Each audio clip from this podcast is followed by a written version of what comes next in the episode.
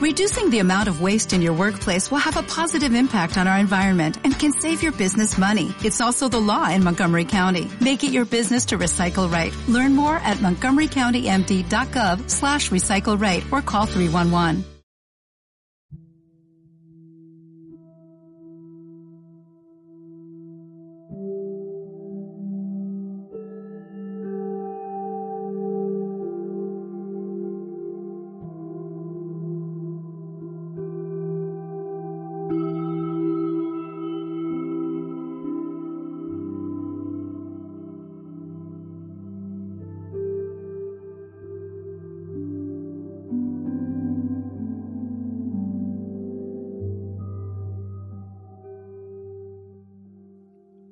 Buenos días.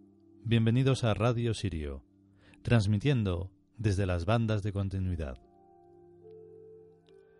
Hoy tenemos un escrito, vaya, me voy a repetir todos los días, pero es que es un escrito muy especial, porque habla de cosas impresionantes. Si esto se escuchara más. El caso es que también es especial hoy porque la sintonía del programa, que si habéis observado, siempre es diferente, pues ahora va a ser lo más, porque Native Instruments ha hecho un regalo muy alucinante de una serie de sonidos y tal. Bueno, no lo llamarán plugins, instrumentos o lo que sea. El caso es que para nosotros nos ha venido de perlas porque son una pasada. Y bueno, pues va, a servirnos para hacer fondos y para, para los inicios, para los finales y bueno, para las sonoridades va a ser un alucine. Vale, pues eh, va a sonar ya y luego volvemos. Venga, hasta ahora.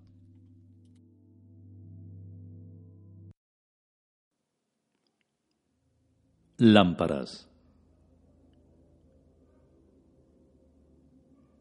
Porque Platón cita de pasada a Atlantis en su Timeo, se han escrito miles de libros al respecto, y más que se escribirán e innumerables cerebros se han puesto a estudiar el asunto. ¿Por qué esto así? Platón puso el dedo en la llaga, en una llaga, en una de las muchas llagas arquetípicas, el acabamiento del mundo de golpe y porrazo. No lo hizo poéticamente y con metáforas, como se hace en el Apocalipsis, y por eso éste tiene menos impacto, sino con la cruda sencillez de una narración sin vuelta de hoja. Bien, Atlantis nunca ha existido, pero existirá. Cuando se obtenga la energía directamente del Sol, ésta podrá condensarse en sustancia sólida.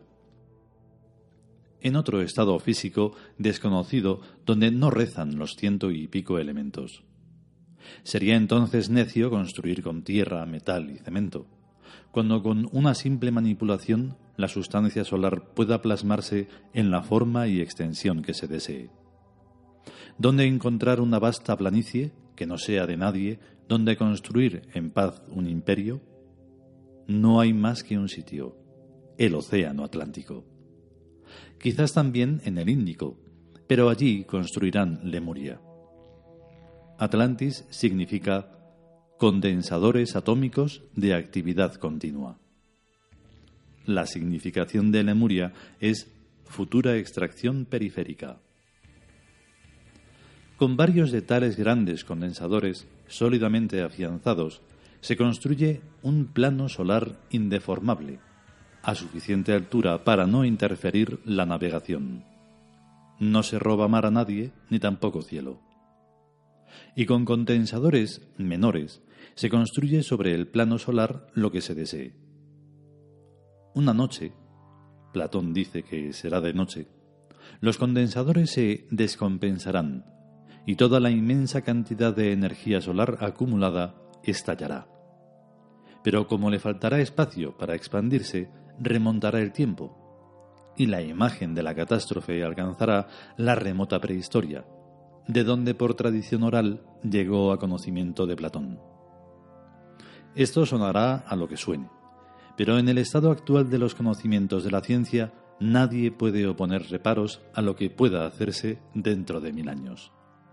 O sea que esto es así, mientras no se demuestre lo contrario, y no hay permiso para demostrarlo hasta que no se cumpla el plazo de los mil años, o algo más. Y sin embargo la catástrofe en cuestión no será fortuita, sino muy intencional y preparada. En realidad ni siquiera será catástrofe, no para los que lo provoquen. Tendrá un objetivo, transmutar los átomos de carbono en átomos de silicio y vitalizar a estos.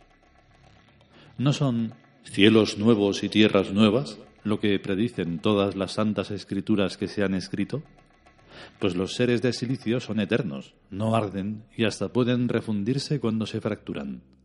Además, para ellos no hay microbios ni enfermedad alguna salvo la erosión, que puede prevenirse fácilmente. Fue un lamentable error de este planeta canalizar la vida por el carbono, una impaciencia imperdonable. Por eso, la gran armonía le impuso la muerte como alto comisario de todo lo que aquí sucede. Y aquí permanecerá hasta que aquel glorioso momento en que los atlantes de carbono y alma de silicio pulsen el botón rojo, verde y dorado de la transmutación. ¿Se hundirá la Atlántida? Pues no, sencillamente pasará a otro espacio. Cielos nuevos y tierras nuevas. Un relámpago y... Cuando se ha pasado el relámpago ya una vez, ver todo esto es la mar de fácil. Hay una lógica coherencial en línea recta, inmune a las gravitaciones de los hechos positivos. No se recorre el océano andando por el fondo. Se ve a Atlantis desde Atlantis, allá en el futuro, como la realidad más sólida y tangible que verse pueda. Hijos míos, ya sabéis que las lámparas son instrumentos muy antiguos para iluminarse a bajo precio, siempre que el pabilo no sea muy grueso. Generalmente de aceite, aunque también pueden ser de otros combustibles, pero que ardan, no que lo simulen como las eléctricas, generalmente de aceite, como digo, o más modernamente de petróleo. Podéis verlas y admirarlas en las vitrinas de los museos de las necrópolis, sin pabilo, pero muy limpias. Ahora bien, ¿no os habéis preguntado nunca por qué estarán tan limpias las lámparas arqueológicas? ¿A qué no? Pues están tan limpias porque se las frotaba para sacar al genio que llevaban dentro. Entendámonos, Fortándolas es como se mantienen limpias. Y estando limpias es como funcionan. Y funcionando es como se saca al genio. Esto de los genios es verdad. Es verdad casi todo lo de los cuentos, aun cuando al relatarlos ingenuamente pierden todo el carácter científico y nadie se los cree ya, que es lo bueno. Los sabios, pues, han sido siempre muy aficionados a estudiar en las largas y serenas noches, cuando la gente vulgar duerme como troncos, sin llenar el aire de ruidos ni de turbulencias psíquicas. Estudiaban, pues, a la luz de las lamparillas, velones o como se llamarán, lámparas. Y casi todos se ponían mal de la vista debido a esto.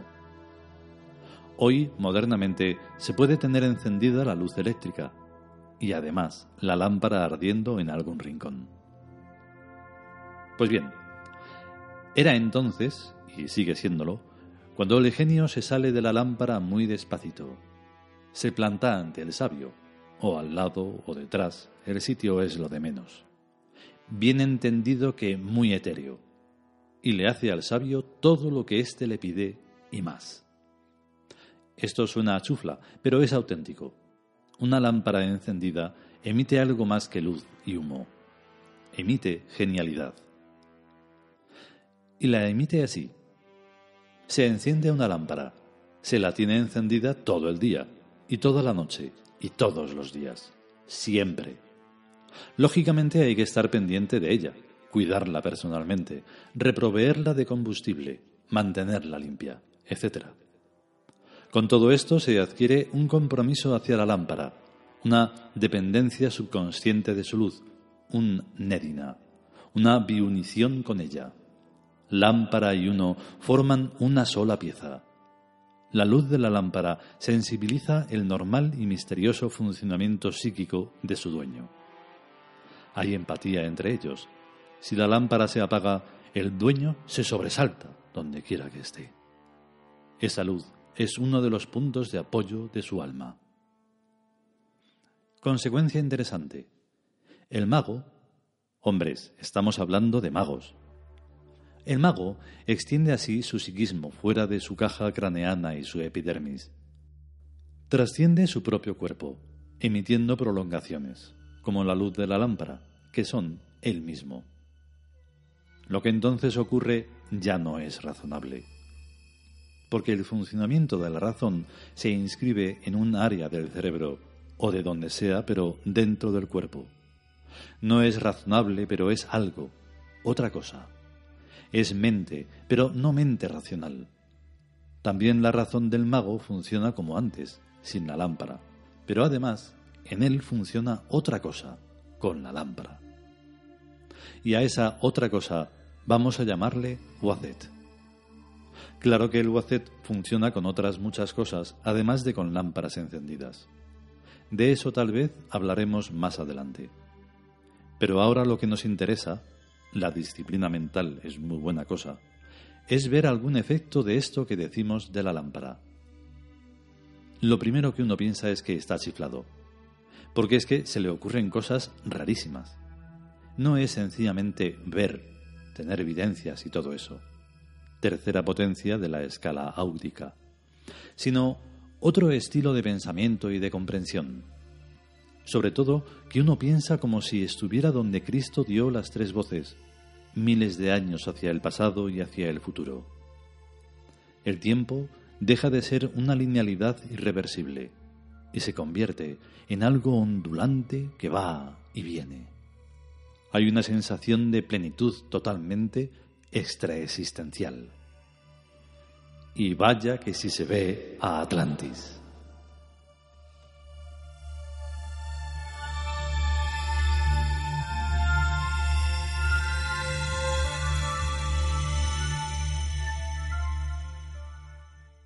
Pues hasta ahí, lámparas.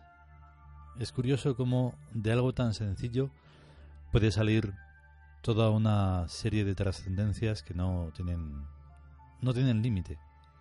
Realmente es maravilloso. Se trata solo de ver más allá de lo que los ojos ven. No es otra cosa. Poner todo el sentimiento de la vida. Si estamos vivos pues habrá que demostrarlo de alguna manera, de muchas maneras, de todas.